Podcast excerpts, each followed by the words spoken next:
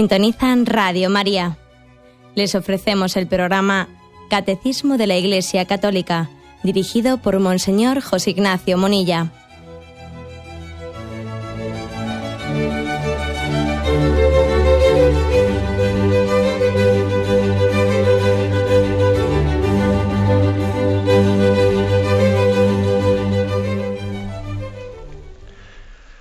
Un cordial saludo a todos los oyentes de Radio María. Un día más, con la gracia del Señor, proseguimos el comentario del Catecismo de nuestra Madre la Iglesia.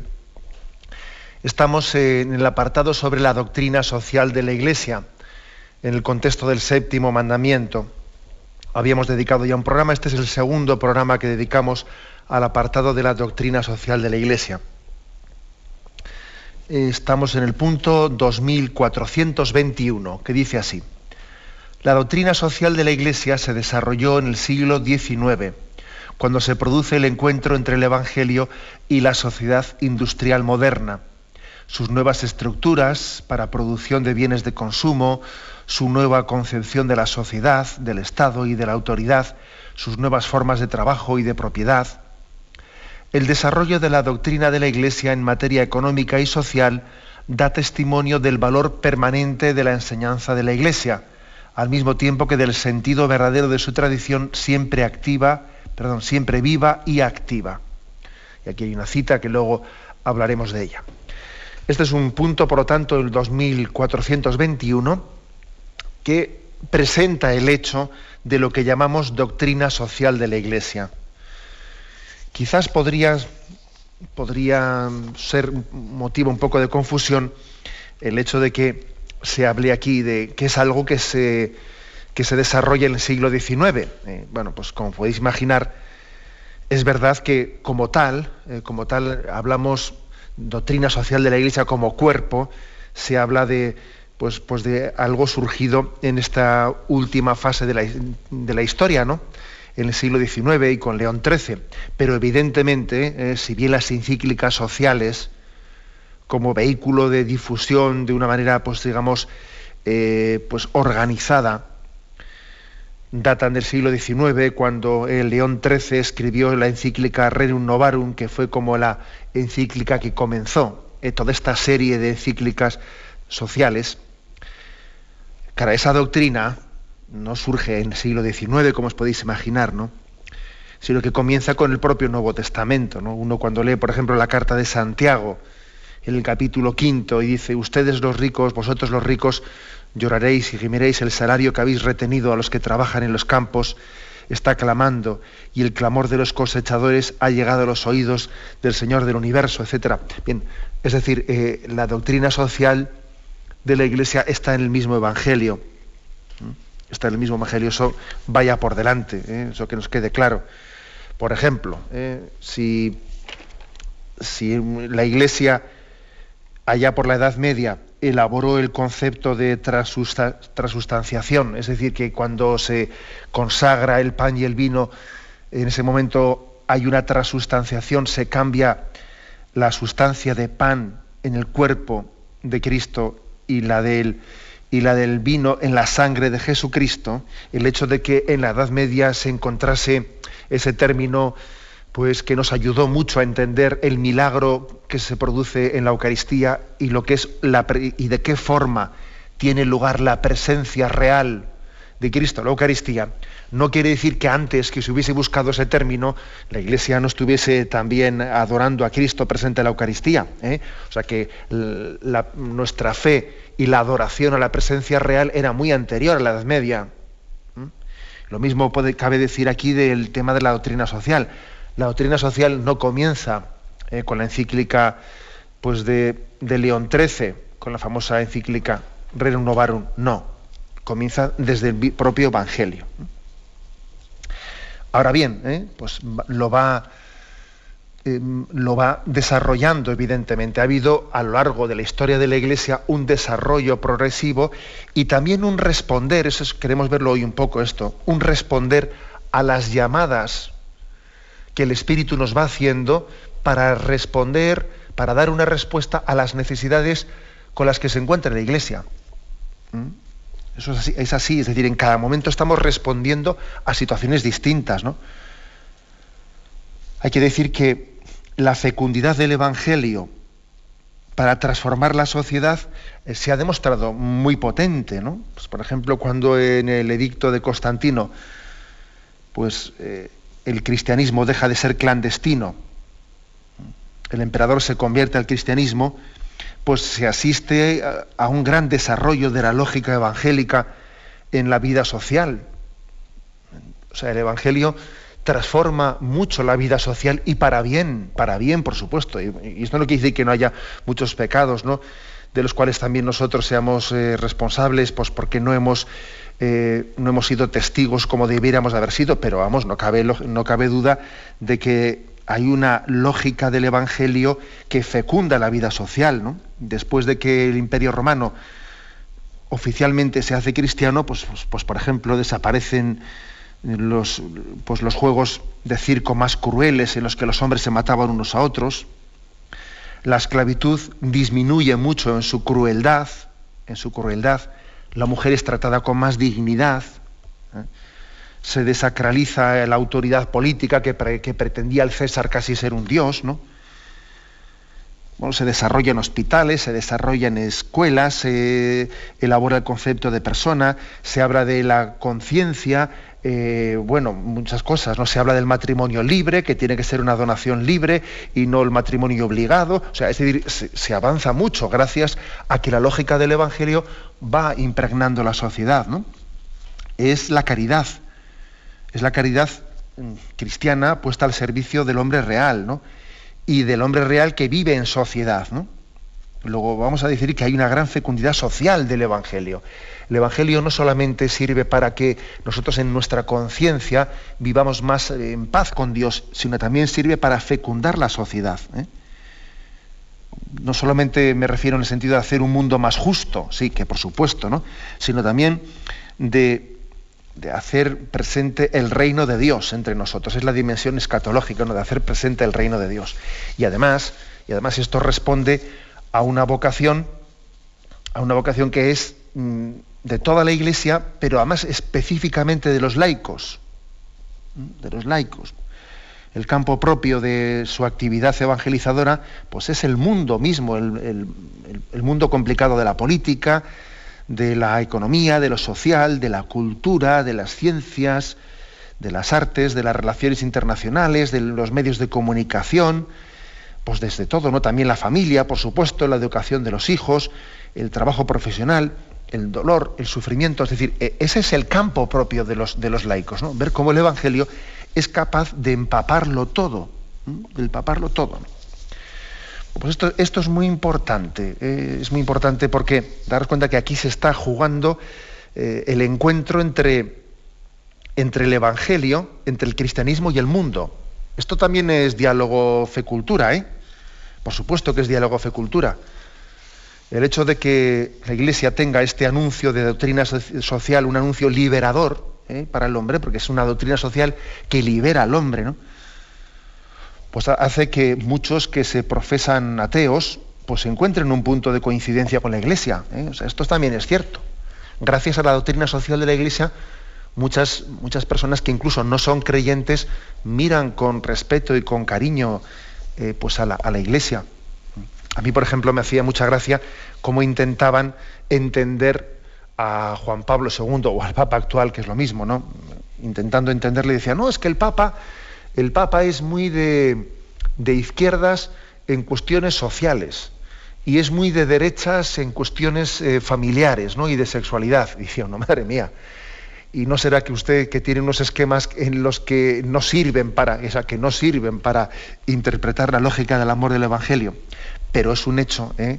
es un hecho que, mm, bueno, pues que hay, un, hay una imagen de la Iglesia que entra en diálogo con el mundo gracias a su doctrina social.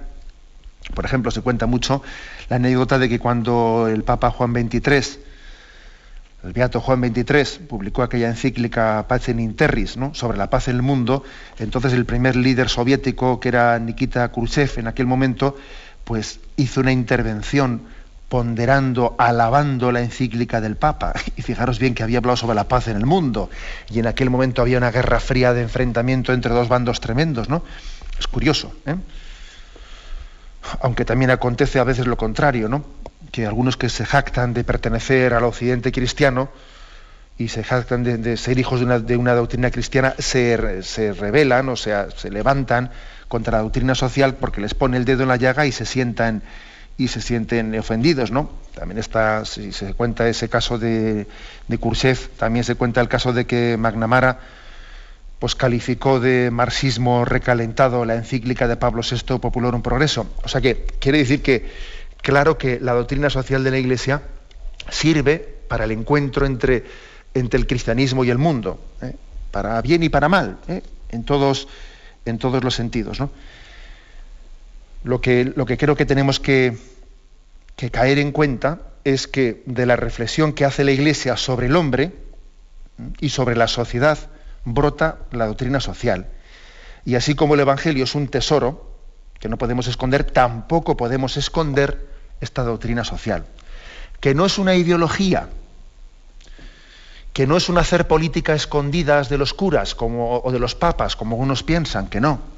Que no es una especie de programa de gobierno, que no lo es, sino que es una luz eh, para ayudar y ver con claridad el núcleo de todo problema social, que siempre es el hombre mismo, ¿no? Y también es una ayuda para caminar con libertad y sin tropiezos en la senda de la convivencia, que conste que la Iglesia no se arroga, ¿no? El ser propietaria de la doctrina social, que todos pueden acudir a ella, ¿no? Nosotros lo que queremos es dar una palabra de orientación para, para, que, se invoque, para que se invoque la capacidad humanizadora del, Evangelio, para que se entienda. ¿eh? Y además también decimos una cosa, que no, no existirá nunca un partido político que encarne plenamente la doctrina social de la Iglesia, eso lo decimos claramente. ¿no? Eh, en la historia moderna ha habido intentos de parte de corrientes y, y de partidos políticos de utilizar a la Iglesia para sus propios fines ideológicos, ¿no? de, meter la doctrina social en su cajón, ¿eh? Con el riesgo muy grande de que yo me enfatizo lo que me gusta más y escondo lo que me gusta menos, ¿no? De una manera muy sutil, se suele a veces intentar, intentar manipular. Y además esto ha sucedido desde los regímenes fascistas eh, hasta también las corrientes izquierdistas muchas veces han querido recurrir ¿no?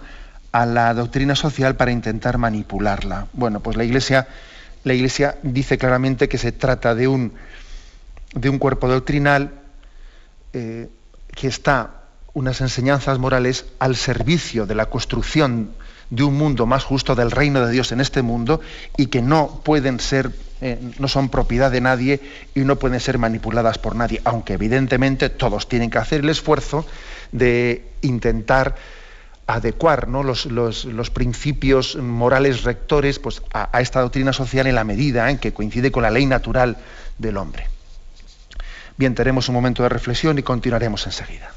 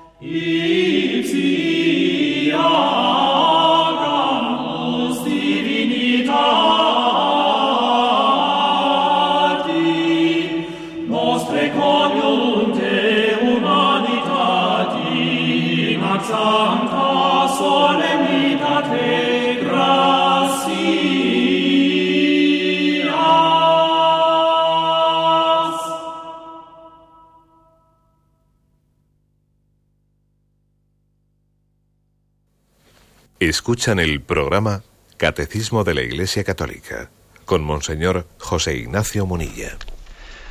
Estamos explicando hoy el punto 2421, el punto que habla de cómo surgió lo que llamamos doctrina social de la Iglesia.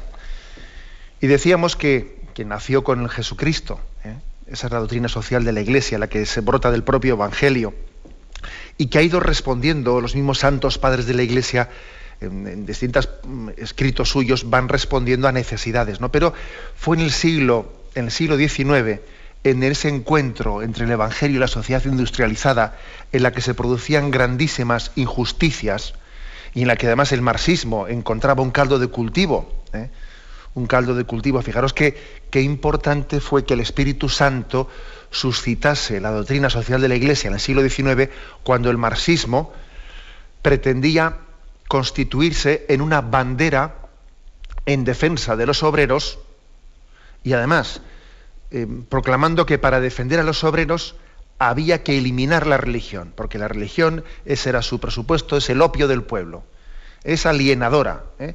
Lo que la religión hace es alienar al hombre, eh, estar, hacerle, hacerle pensar ¿no? que se consuele con la salvación eterna que le espera en la siguiente vida y mientras tanto que se resigne a sufrir las injusticias en esta vida. ¿no? La religión, decía Marx, hay que eliminarla, hay que arrancarla de, la cultura de los pueblos, porque lo que está haciendo es acallar, dormitar las conciencias, en vez de que seamos luchadores y rompamos con las injusticias de esta vida, es como decir, tú sufre con paciencia, ¿no? Sufre con paciencia las injusticias de esta vida, que en la siguiente vida tendrás una recompensa por haber sido paciente y no haber sido un rebelde en esta vida. Bueno, pues, claro, fijaros qué, qué planteamiento el de, el de Marx, ¿no? Qué planteamiento. El Espíritu Santo es el que dirige la historia de nuestra iglesia, eso está clarísimo. En ese momento él, él suscita una especie de eh, para sacar, ¿no? para sacar a, esas grandes poblaciones obreras, sacarlas del engaño también, del engaño del marxismo, y al mismo tiempo liberarlas de la opresión del capitalismo, pues suscita una, una, conciencia grande de los papas y en la Iglesia de que, eh, de que debíamos en ese momento histórico ordenar la explicación de, de la doctrina social que se extrae del Evangelio que ya la teníamos, pero que necesitábamos ordenarla. Bien, y a partir de ahí vino eh, esa, ese magisterio pontificio ordenado. Y entonces se llamó Rerum Novarum, eh, la encíclica de León XIII, sobre la condición de los obreros. Se publicó el 15 de mayo de 1891 al final del siglo XIX, pero lógicamente cuando se publica una encíclica quiere decir que ya había habido ahí pues todo una eh, la encíclica no viene lo primero, eh, sino viene como la viene como la cumbre de todo un proceso de reflexión y de predicación. Y a partir de ahí mm, pues toda una serie de, encíclicas. Bueno, no consideramos únicamente como parte del cuerpo doctrinal lo que son encíclicas, también hay pronunciamientos, también hay otros, eh, otros documentos que aunque no tengan un rango de encíclica, forman parte de este cuerpo doctrinal. Que sepáis que desde el año 2005 existe un, un libro publicado por la Biblioteca de Autores Cristianos que tiene como título Compendio de la Doctrina Social de la Iglesia. Y además se publicó, se elaboró este, este compendio por instancia de Juan Pablo II. Juan Pablo II, él entendió que era bueno que existiese un libro que recogiese mm, pues, todo o lo principal de la doctrina social de la Iglesia. ¿eh? Y entonces lo, elaboró el Pontificio Consejo de Justicia y Paz, se llama Compendio de la Doctrina Social de la Iglesia, y ahí pues podéis encontrar de una manera ordenada pues toda esta doctrina, ¿eh? en la que está, por supuesto, desde la red de un novarum, pero uno va viendo ahí pues joyas auténticas, ¿no? Por ejemplo, eh, sobre Pío, Pío XI. En el año 37 él publicó dos encíclicas, una sobre el comunismo ateo y otra sobre la situación de la Iglesia en el Reich germánico nazi. Está publicado, fijaros, en 1937 y cómo la Iglesia habló contra el nazismo, cómo la Iglesia habló contra el comunismo. Eh, toda una mm, la encíclica Mater Magista de, de Juan XXIII, la, que hemos referido antes de Paz in Interris, sobre la misma Gaudium et Spes del Concilio Vaticano II, la Populorum Progressio de Pablo VI, bueno, toda una serie, y luego además también discursos emblemáticos, como el que pronunció Juan Pablo II en la Asamblea de las Naciones Unidas en 1995, eh, las instrucciones de la Sagrada Congregación Latrina de la Fe sobre la teología de la liberación, toda, todo un elenco, eh, elenco que ha sido recogido y ordenado por temas, etcétera, en ese compendio de la doctrina social de la Iglesia que está publicado, como os digo, en el año 2005 en la Biblioteca de, Autores Cristianos. ¿eh? Esto sería un poco dónde podemos encontrar, aunque evidentemente en este catecismo que estamos explicando, eh, pues en un sitio y en otro sitio eh, se recoge una buena parte de la doctrina social de la Iglesia, ¿no? pero en este compendio con mucho más detalle, por supuesto. Bien, para reflexionar este, esta presentación de qué es, ¿no? Qué es la doctrina social, aquí se nos remite a una de las encíclicas, en este punto que estamos comentando, se nos remite a la Centésimos Anus, que fue pues, una de las encíclicas publicadas por Juan Pablo II, en el año 91, y eso de centésimos anus hace referencia al centenario de la primera encíclica de doctrina social, que se llamó Rerum Novarum de León XIII. ¿no? Bueno, pues cuando se cumplió el centenario, eh, Juan Pablo II publicó esta encíclica. ¿Y qué es lo que, es, cómo la introduce, cómo, cómo la justifica ¿no? Juan Pablo II? Pues fijaros, leo algunas, eh, algunas frases suyas para que entendamos con qué espíritu con qué espíritu ha sido la Iglesia inspirada para llevar a cabo estas reflexiones de doctrina social. Dice, quiero proponer ahora una relectura de aquella encíclica que se escribió hace un siglo, invitando a echar una mirada retrospectiva. Invito a mirar alrededor, a las cosas nuevas que nos rodean y en las que, por así decirlo, nos hallamos inmersos, tan diversas de las cosas nuevas que había hace un siglo.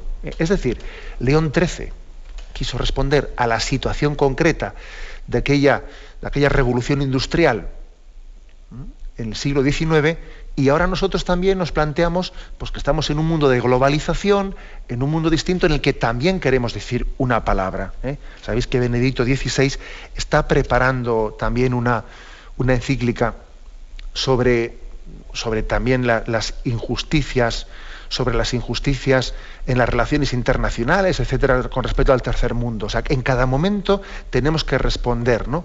al contexto en el que vivimos. Incógnitas y promesas que interpelan nuestra imaginación y creatividad, a la vez que estimulan nuestra responsabilidad.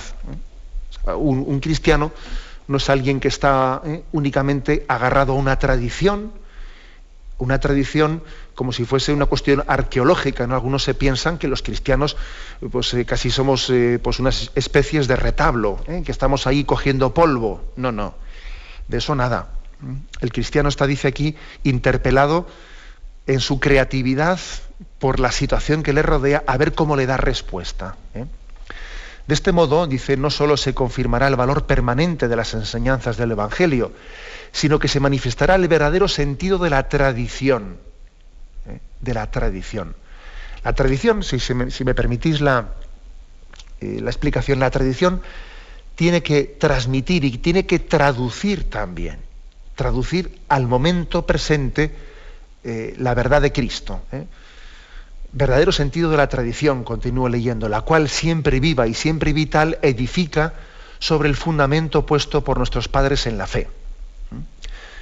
Bueno, pues dice aquí, consciente de su misión, eh, nosotros también, los papas, eh, estamos, como dice el Evangelio Mateo 13, 52, eh, estamos reflexionando que, el amo de la casa dice, saca de su tesoro cosas nuevas y cosas viejas. Este es un texto curioso, ¿no? Que Juan Pablo II menta en este momento. Dice que el amo de la casa saca de su tesoro cosas nuevas y cosas viejas. Ese tesoro es la gran corriente de la tradición de la Iglesia, que contiene cosas viejas, cosas de siempre, recibidas y transmitidas desde siempre, pero que permite descubrir las cosas nuevas, en medio de las cuales transcurre la vida de la Iglesia y del mundo. Y de estas cosas nuevas, al incorporarlas a la tradición, también las hacemos antiguas. ¿eh? Es decir, reflexionamos sobre cosas nuevas y las incorporamos a la doctrina social de la Iglesia y ya forman parte ya de un, de un depósito que ya va a formar parte de la tradición de la Iglesia. O sea, la tradición de la Iglesia se va enriqueciendo en la medida que hemos ido reflexionando sobre problemas nuevos, ¿eh? pues por ejemplo, sobre el tema de Internet. sobre el tema de Internet, habrá que dar una palabra de reflexión. Está claro que Internet tiene unas grandes potencialidades que pueden ayudar mucho a la humanización del mundo ¿eh? y que puede ser muy enriquecedor pues para la, para la vocación del hombre a la comunión, eh, muchas cosas, pero también tiene unos grandes peligros. Entonces, también esto tiene que ser reflexionado. ¿eh? Y, aquí también es donde se aplica esta palabra del Papa de las cosas viejas y las cosas nuevas. ¿no? Bueno, por eso el Papa termina como diciendo que en este, en este, punto, ¿no? la solicitud pastoral me ha movido a proponer el análisis de algunos acontecimientos de la historia reciente. Es superfluo subrayar que la consideración atenta del curso de los acontecimientos para discernir las nuevas exigencias de la evangelización forma parte del deber de los pastores. Por ejemplo, el Papa escribe esta encíclica cuando recientemente ha caído el muro de Berlín, eh, ha caído esa especie de oposición entre comunismo, capitalismo. En ese momento histórico hay una caída de las ideologías y, y existe el riesgo de que únicamente a partir de ahí triunfe el capitalismo, triunfe pues la visión puramente economicista de la historia, aquí como si el mundo fuese un gran supermercado, como si lo único importante para construir Europa fuese un mercado libre que nos haga más ricos, y, el Papa que ve ese peligro dice, un momento, vamos a publicar esta encíclica. O sea, responde el Papa a aquel momento histórico. Está claro que el Papa esa encíclica la escribió respondiendo a eso. Entonces, en cada momento la Iglesia tiene que responder eh, a la llamada del Espíritu en, las situaciones en las que nos encontramos. Esto es la doctrina social de la Iglesia. ¿eh? Tenemos un momento de reflexión y continuamos enseguida.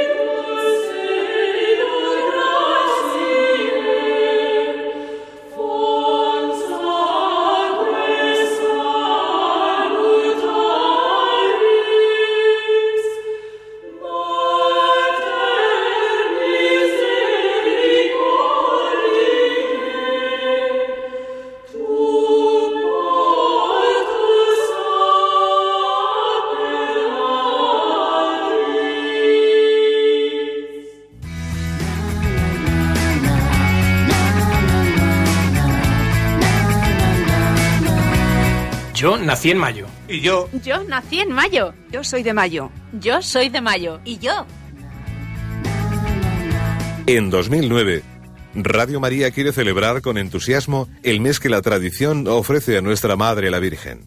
Una década de experiencias inolvidables viven en nuestros corazones y nos gustaría compartir esta alegría con todos los hermanos que nos escuchan. Queremos que te sientas una ofrenda viva para dar gracias a Dios por nuestra radio y porque nos sentimos unidos a María este mes, todos somos de mayo.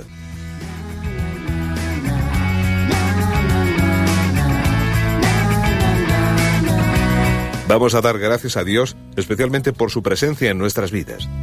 Únete a nuestra oración para que Radio María llegue cada vez a más hermanos. Ingresa tu aportación en cualquier sucursal del Banco Popular o en sus filiales, en la cuenta de la Asociación Radio María también puedes hacerlo por transferencia bancaria, giro postal o cheque a nombre de Asociación Radio María, enviándolo a Radio María, calle Princesa número 68, segundo E, 28008 de Madrid. ¡Somos de Mayo! Radio María, la fuerza de la esperanza.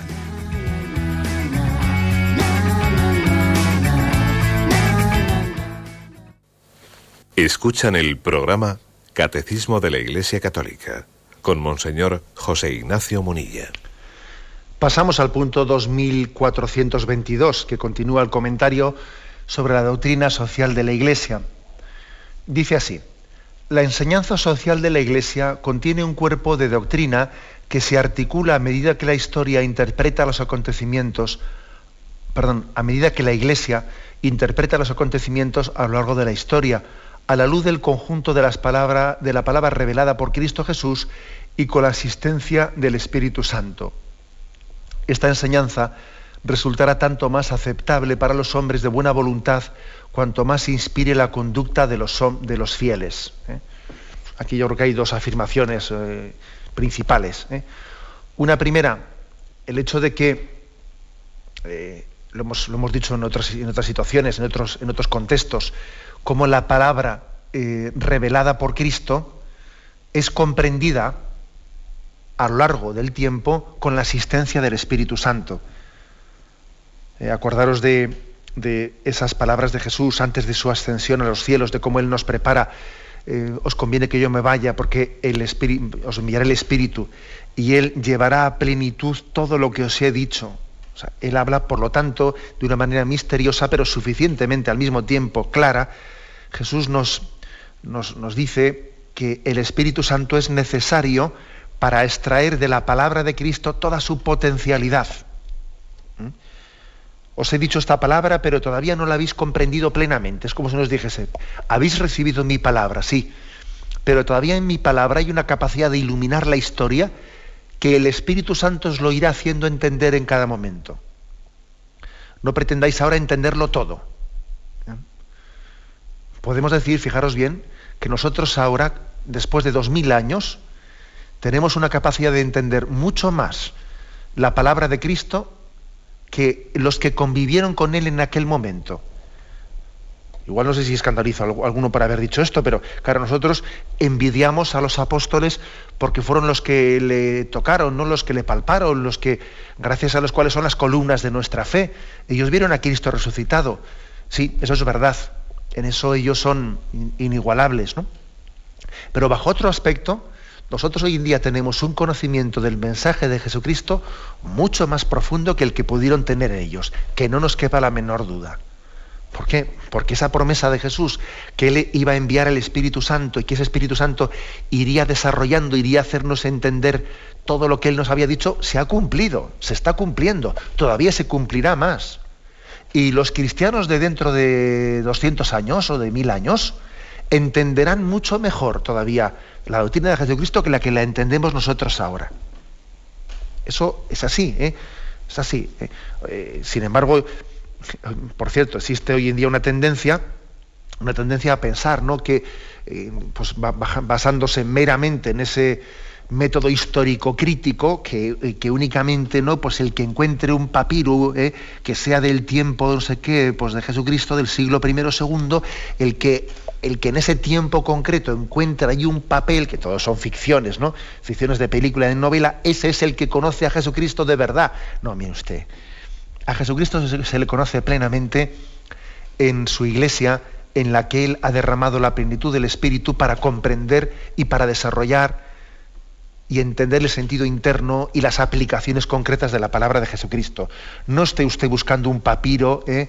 de novela, ¿eh? de novela no sé qué está escrito que allí en el siglo I se decía que eso es jugar a la arqueología. Eh, jugar.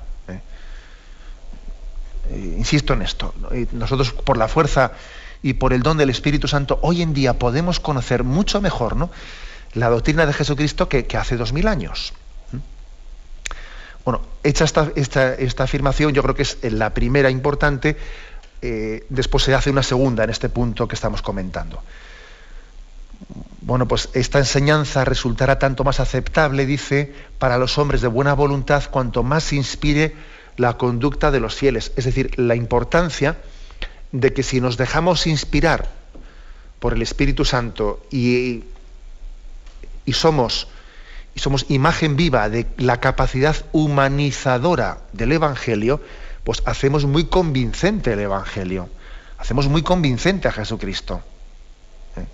Claro, eh, si, nosotros resulta que a la hora de vivir y de poner en práctica el Evangelio, damos testimonio ante el mundo de que Jesucristo humaniza, Jesucristo, por ejemplo, el hecho de que, de que cuántas personas ¿no? están viendo pues, una exposición de, de, arte, de pintura, y dicen, hay que ver el cristianismo como mm, llegó a, a plasmarse en belleza.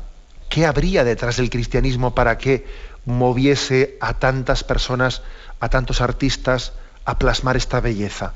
¿Existe una belleza sin un bien y sin una verdad detrás de ellas? ¿Eh?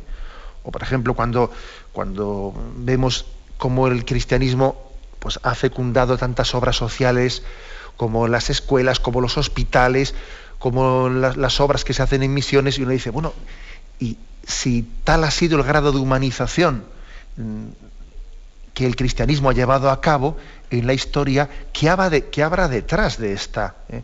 no, no, habrá una gran verdad, una gran verdad que es la que posibilita estas obras de humanización, o sea, que somos, somos testimonio. Y ahora, hablemoslo ya de una manera más personal nuestra, ¿eh? más personal, en la medida en que, en que el Señor nos conceda la gracia de ser más pacientes, misericordiosos, cariñosos, eh, estamos, estamos y justos, eh, que tengamos una capacidad también de, de ser agentes de paz, de, de unas relaciones mm, de, ser siempre puente de comunicación allí donde existen dificultades. Cuando alguien, cuando un cristiano tiene, eh, tiene esa, esa, vocación de traducción eh, de, los principios evangélicos, ¿no? en unas actitudes humanizadoras y, de, justicia social, eso hace más creíble al Evangelio. Aquí se nos remite al punto 2044 que dice, la fidelidad de los bautizados es una condición primordial para el anuncio del Evangelio y para la misión de la Iglesia del mundo. Para manifestar ante los hombres su fuerza de verdad y de irradiación, el mensaje de la salvación debe ser autentificado por el testimonio de vida de los cristianos. ¿eh? Uno de los problemas que tenemos es que, claro, que la doctrina que podemos predicar luego no está autentificada en las vidas concretas. ¿no?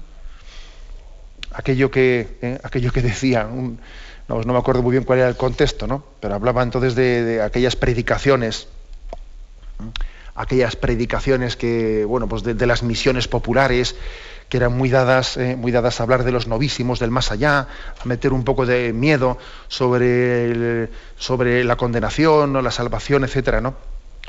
Bueno, hoy en día hemos caído lo contrario, que no hablamos del tema para nada, ¿no? Pero bueno, bien, en ese contexto dice que había uno que dice, dice por un predicador de estos que era, vamos, que era muy dramático predicando, ¿no? Dice, le oía predicar y temblaba, pero luego le vi comer y se me pasó el susto, ¿eh?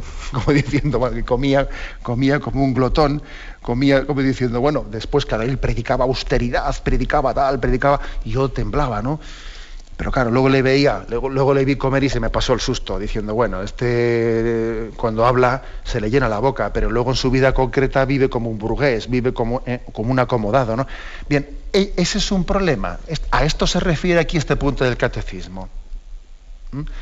Que nosotros tenemos la gran responsabilidad de hacer atrayente, atrayente a Jesucristo, porque nosotros autentifiquemos su vida y su mensaje delante de los demás. Qué gran responsabilidad. ¿eh? esta es la segunda afirmación de este punto del catecismo. Y la tercera, en tercer lugar, se hace una referencia, una referencia para entender también un poco mejor la doctrina social de la Iglesia a otra encíclica, que es la encíclica Solicitudo Rei Socialis, también de Juan Pablo II, una encíclica publicada en el año 87, esta antes de la caída del muro de Berlín, etc. ¿no? Una encíclica en la que el Papa nos hizo entender un poco mejor qué pretende la Iglesia con esto de la doctrina social. ¿eh? Voy a, eh, aquí como se cita el punto 1 y el 41 de esa encíclica, aunque sea brevemente, eh, doy unas pinceladas sobre lo que se dice ahí. Vamos a ver, el Papa insiste en que la Iglesia no está llamada, no pretende dar soluciones técnicas al problema de su desarrollo. Eso está claro. ¿eh? No, no, es lo nuestro. No proponemos programas económicos o políticos. No, no, es lo nuestro. ¿eh? Ahora bien, la Iglesia es experta en humanidad. Y esto le mueve a extender su misión religiosa a otros campos en los que los hombres y mujeres desarrollan sus actividades. Y por eso, por eso, bajo esta, bajo esta perspectiva, la Iglesia tiene una palabra que decir en el futuro sobre, sobre la naturaleza, sobre las condiciones en las que el hombre desarrolla su trabajo, y al hacerlo así cumple la misión evangelizadora, ¿eh? ya que da su primera contribución a la solución del problema urgente del desarrollo, ¿eh? cuando proclama la verdad sobre Jesucristo. Entonces, Juan Pablo II decía ahí que a este fin la Iglesia utiliza como instrumento su doctrina social. ¿Eh? Y en las difíciles coyunturas se quiere favorecer el planteamiento correcto de los problemas pues con un conocimiento más exacto y una difusión más amplia de estos principios de criterios de juicio eh, que brotan de la doctrina social. ¿eh? Y matiza el Papa, la doctrina social de la Iglesia no es una tercera vía contra, entre el capitalismo y el marxismo. No, pretende la Iglesia ser una tercera vía, ni siquiera una posible alternativa a otras soluciones menos Mm, o como si tuviese una categoría propia. No, no pretende eso. ¿eh? No es tampoco una ideología, sino una, dice el Papa, una formulación mm, que resulta de una reflexión de la realidad del hombre a la luz de la fe, en la tradición de la Iglesia. Su objetivo principal es interpretar esta realidad, examinando su conformidad eh, con el Evangelio. Por tanto, no pertenece la doctrina social al ámbito de la ideología, sino al de la teología, y especialmente a la teología moral. ¿eh? La enseñanza y la difusión de esta doctrina forma parte de la misión evangelizadora de la Iglesia. Como se trata de una teología moral, y como decíamos ahora, orienta la conducta de las personas ¿eh? y tiene como consecuencia el compromiso por la justicia, ¿eh? según su función según su vocación y circunstancias de cada uno. Al ejercicio de este ministerio de evangelización en el campo social, se, eh, habla de que es un aspecto de la función profética de la Iglesia. Sabéis que la Iglesia tiene como tres, funciones, ¿no? Eh, somos, somos sacerdotes, profetas y reyes todos lo somos, ¿eh? también todos los bautizados tenemos esta triple función. Somos sacerdotes, profetas y reyes. Como, como sacerdotes eh, eh, estamos llamados a, a, la santificación. La iglesia está llamada a santificar el mundo. Como reyes estamos llamados a ser dueños y señores de nuestra vida, ¿no? Y a regir también el mundo en la medida que tengamos responsabilidades sobre él. Y también la Iglesia está llamada a, llevar adelante ese propio gobierno. Pero como profetas estamos llamados también a, anunciar y a denunciar. Entonces la doctrina social de la Iglesia forma parte de esta función profética. Es la denuncia de los males y de las injusticias. Pero claro, hay que, decir que el anuncio es siempre más importante que, la denuncia. Es decir, no, no hay anuncio sin denuncia y no hay denuncia sin anuncio. ¿eh? Las dos cosas van al mismo tiempo. En la doctrina social están las dos facetas. ¿no? La Iglesia denuncia injusticias y anuncia que el hombre está llamado pues, pues a, una, pues a una justicia social, a un bien común, eh, etcétera, a, vivir en comunión con el prójimo, a no sentir el prójimo como su enemigo, aquel que me, eh, que me priva de mis bienes, sino que estoy llamado a vivir en comunión con él. Es, por lo tanto, dicho de otra manera, la doctrina social es la función profética de la Iglesia en este tiempo y en estas circunstancias. ¿eh? Si nosotros callásemos, el Señor nos podía reprochar que no estamos cumpliendo una función para la cual Él ha llamado a su Iglesia. Aquello de perros mudos o de, o de pastores que ven, ven el lobo y, cuando le ven venir salen corriendo porque no quieren tener problemas y entonces dejan a las ovejas a su suerte. O sea, podríamos ser acusados de eso si no desarrollásemos la doctrina social de la Iglesia. ¿eh? Esta es la función profética. Bien, lo dejamos aquí. ¿eh? Como veis, en estos dos puntos que hoy hemos comentado, 2421 y 2422, hemos hecho una presentación de históricamente cómo, eh, cómo surgió la doctrina social de la Iglesia, hemos hecho unas reflexiones eh, sobre ella y nos hemos referido a dos encíclicas en concreto, de Juan Pablo II, eh, Centésimos Anus y Solicitudo Rei Socialis. Lo dejamos aquí y damos paso a la intervención de los oyentes. Podéis llamar para formular vuestras preguntas al teléfono 917 107 700. 917 107 700.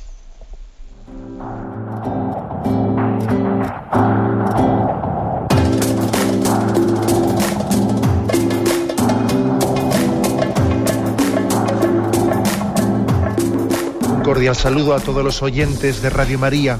Un día más, con la gracia del Señor, proseguimos el comentario del Catecismo de nuestra Madre la Iglesia.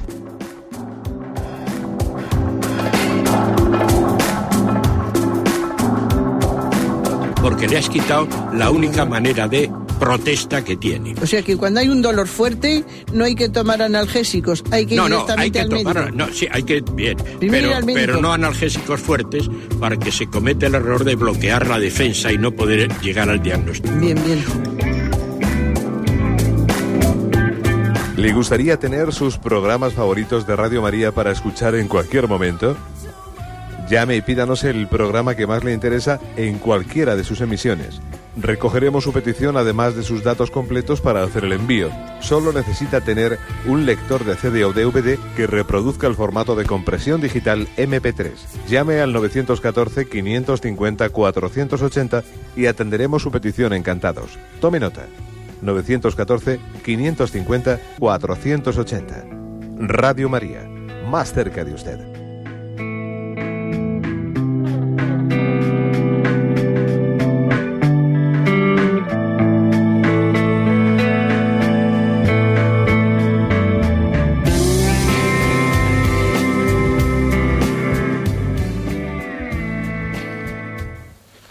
Escuchan el programa Catecismo de la Iglesia Católica con Monseñor José Ignacio Munilla. Sí, buenos días, ¿con quién hablamos? Buenos días, Buenos aquí días. llamo desde Aranda de Duero. Adelante, le escuchamos. Mire, hace unos días oí en televisión el nombre del Club Bilderberg eh, y me tenía que marchar y casi no escuché nada, un poquito. Y ayer fui a la biblioteca municipal, me encontré un libro que pone ese, el Club Bilderberg y explica, lo poco que he podido leer ayer por la tarde nada más, explica que, es- este club es una especie de, de confabula- confabulación diabólica entre mm, socialistas de, de- de alto standing y capitalistas de alto standing como los Rockefeller y Rothschild y no sé cuántos más dice por ahí, ¿no? Y que estos tienen- se han unido para dirigir el mundo eh, a base de amenazas y, de extorsiones y demás, ¿no? Y entonces tiene a la presa mundial la tienen muda. Y entonces dice el autor del libro que solamente unos medios de comunicación, propiedad de, mm, de gente anónima, son los únicos que le pueden hacer frente. Y entonces me acordé de Radio María, digo, efectivamente, Radio María es completamente independiente. Entonces, eh, a los demás están mudos. Entonces yo quisiera saber si la Iglesia Católica, el Papa o alguien, mm, ha pronunciado alguna palabra expresamente contra este club. Mire, no, no lo creo, ¿eh? no lo creo. Eh, también es cierto que generalmente cuando la Iglesia eh, va a hablar de, de un tema es difícil que descienda a pronunciar la palabra de un club concreto. Otra cosa es que la Iglesia sí ha hablado pues de las tendencias masónicas que básicamente pues este tipo de clubes se mueven en esos en esos círculos, ¿no? Entendido masonería, pues ya no únicamente bajo unos ritos determinados de iniciación, de introducción, no, sino, sino de alguna manera un tipo de, de dirección oculta de los hilos que dirigen la historia, la, economía, etcétera. ¿eh? Es decir, la Iglesia sí ha hablado ¿no? de esa especie de sociedades pues secretas o no secretas o de todopoderosos que están por el control de determinados principios de la banca, etcétera, están eh, condicionando el desarrollo de los pueblos. La Iglesia sí ha hablado de eso. Ahora, el descenso ya, el descenso a hablar en concreto de eh, Bilderberg, etcétera, pues que es, no lo ha hecho. eh, difícilmente lo hará, ¿no? Porque, mm, pues, pues porque se- sería quizás entrar en un terreno en el que la Iglesia no conoce, no lo conoce con detenimiento. Juzgar, digamos, a un club en concreto también podría conllevar a hacer un juicio de intenciones de esas personas. Otra cosa es que nos- nosotros nos quedemos en, el, en, el- en los principios, ¿eh? en los principios. Y, y creo que ese es, ese es nuestro terreno. ¿eh? Y es importante que no nos salgamos de él. ¿eh? Adelante, vamos pasar a un siguiente oyente. Buenos días. Hola, buenos días. Sí, le escuchamos. Buenos adelante. días. Eh, Mila, eh, Mila de Vitoria. Mire, yo le quería hacer una pregunta, igual resulta un poco básica. Los evangelios eh, están escritos por los apóstoles y demás, pero yo veo que hay distintos tipos de evangelio, que si los gnósticos, los no sé qué. ¿Eso qué es? ¿Que son distintas interpretaciones que se dan de los evangelios o que los han escrito distintas personas? Mire, s- tienen distintos autores, ¿eh? distintos autores. Eh, algunos de los evangelios están escritos por apóstoles mismos, ¿no? Como, como Mateo y Juan, pero los otros dos, Marcos y Lucas, no eran eh, apóstoles, no pertenecían a los doce apóstoles, sino que Marcos y Lucas eran discípulos. ¿eh? Luego, cada uno de esos evangelios está dando eh, un testimonio de lo que él ha visto y oído y también recogiendo tradiciones orales. Porque los evangelios, antes de haber sido puestos por escrito, circularon también en los dichos de Jesús, etcétera, circularon en tradiciones orales. Entonces, según hoy en día podemos saber, los, evangelios han sido puestos por escrito también eh, en lugares históricos distintos. Por ejemplo, es fácil ver que detrás de un, evangelio existe una tradición eh, aramea, detrás de otro evangelio existe una tradición más griega. O sea, recogen eh, los dichos de Jesucristo en- que habían sido recogidos en lugares distintos. Luego son testigos distintos, dos apóstoles y dos discípulos, que al mismo tiempo también recogen tradiciones de, que habían sido recogidas en lugares distintos, ¿no? que son perfectamente compatibles. Una de las cosas bonitas de los evangelios es ver cómo ni se copian ni se contradicen, porque si los evangelios se copiasen, uno diría, hombre, este evangelio y el otro, fíjate, se han copiado literalmente. No, no se copian pero al mismo tiempo tampoco se contradicen, ¿eh? de no sé que sea una cuestión insustancial. ¿eh? Básicamente es, hermoso ver cómo tienen esa, ¿eh? Eh, pues yo diría que es uno de los te- un testimonio añadido más, ¿no? De sobre que fundamenta la historicidad de los evangelios.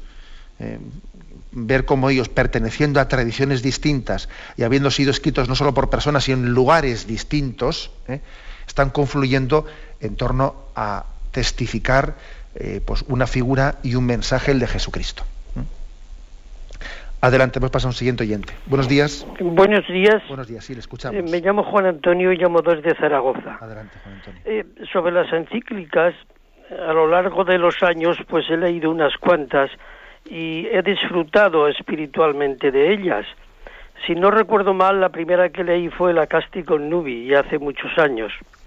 Eh, después he leído otras posteriores. La última, la de Spesalvi, que por cierto creo que la he leído ya tres veces. Bien, eh, lo que yo opino sobre ellas que aunque los papas escriben fenomenalmente, son las grandes desconocidas de los fieles. Y esto yo creo que es una pena. ¿Comparte usted esta opinión mía o, o la rebate? Pues sí, la, la comparto. ¿eh? La comparto. Hombre, la verdad es que yo creo que mm, quizás históricamente, también la medida en que no teníamos, eh, pues que el pueblo pues, no, no tenía un acceso a la cultura, eh, eh, más que más que para unas clases muy, muy privilegiadas, era lógico pues que en el siglo XIX una encíclica pues la leyese pues, pues prácticamente los sacerdotes para que luego ellos después las tradujesen. Sin embargo, me, me parece a mí hoy en día que una encíclica puede ser perfectamente leída por todo el pueblo de Dios. Mm. Es verdad que puede haber encíclicas que sean más eh, profundas. Usted, por ejemplo, ha leído tres veces la encíclica Spesalvi. Eh, igual tiene algún capítulo que es un poco más eh, profundo porque se hace alguna reflexión filosófica y etcétera, ¿no? Pero, pero en general es una encíclica que se puede leer perfectamente. Entonces, yo creo que sí que le tenemos que quitar miedo a la lectura directa del magisterio de la Iglesia. ¿eh? También, por ejemplo, esto que hacemos aquí en este programa del Catecismo de la Iglesia Católica nos quita miedo a leer directamente el Catecismo Mayor. Pues, eh, antes la Iglesia, ¿qué es lo que hacía? Bueno, sigue haciéndolo, ¿no? Traducir el Catecismo Mayor en catecismos menores, catecismos más pedagógicos para que la gente los entienda. Bien, pero hoy en día yo creo que sí se puede acceder directamente al Catecismo Mayor. Vendrá bien algunas explicaciones como las que se dan en este programa, pero un católico de una cultura media sí puede llegar a leer él directamente las fuentes, y eso es muy bueno. Aunque luego, como digo, pues nosotros de los obispos y los sacerdotes tengamos que acompañar en la explicación, etcétera. ¿eh? O sea que yo le, le felicito también por habernos invitado a la lectura directa. Damos paso a una última llamada. Buenos días. Buenos días, monseñor. buenos días, le escuchamos. Buenos días, monseñor. Adelante, le escuchamos. Soy José Emilio de Madrid. quería decirle muchas gracias por Radio María, muchas gracias por todo lo que hace la Iglesia, muchas gracias por todo. Les necesitamos mucho, tenemos extrema necesidad de Radio María, de la Iglesia, de todo el magisterio. Muchas gracias por todo. Yo he sufrido mucho y, y me pareció descubrir que lo primero que surge en el hombre cuando es las expectativas. Entonces, cuando Lutero separó la fe de las obras, se comenzaron a separar a los que se separaron de, los que dejaron de practicar, se comenzaron a separar las expectativas como libertad, igualdad, fraternidad, comunidad, como utopías terrenales al margen de la Iglesia, en contra de la Iglesia, que acabaron en masacre. Y eso, hoy estamos así. Y entonces estas utopías hoy lo que tratan es de, de la, de la apoteosis de las diferencias del hedonismo, del, aborto, la eutanasia, la destrucción de la familia, los ataques al derecho natural, el relativismo dogmático se ha, se ha cortado. Bueno, vamos a ver. La verdad es que hablaba muy, muy deprisa el oyente y no he llegado yo a cogerle todo. ¿eh? Discúlpeme. Vamos a ver. Eh, yo creo que por lo que le he escuchado, ¿eh? lo que le he escuchado, yo diría lo siguiente. No sé si yo ligaría, ligaría el tema de la separación del Lutero de fe y obras.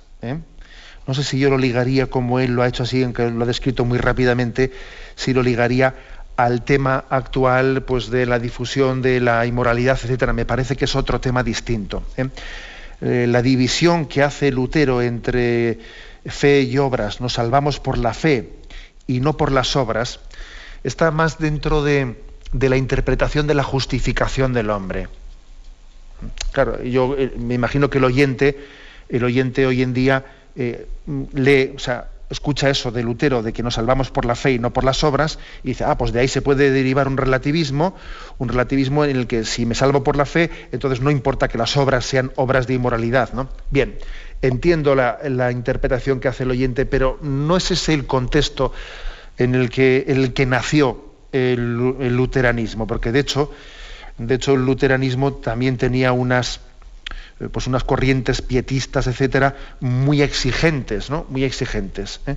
Entonces, quizás el relativismo mm, no es hijo de aquel momento histórico, sino que es una cosa más, más reciente. Aunque es verdad, ¿eh? es verdad que yo pienso que para ayudar a vencer el relativismo moral, eh, es mucho más equilibrada, ¿no? Esa visión, la visión del concilio de Trento, en la que le responde a Lutero y le dice que la fe y las obras tienen que ir integradas, ¿no? Y que eh, un, pues, eh, un, indicio de que la fe es auténtica y es verdadera es que las obras son frutos de, de santidad. Yo distinguiría un poco el tema. Bueno, tenemos el tiempo cumplido. Me despido con la bendición de Dios Todopoderoso, Padre, Hijo y Espíritu Santo. Alabado sea Jesucristo.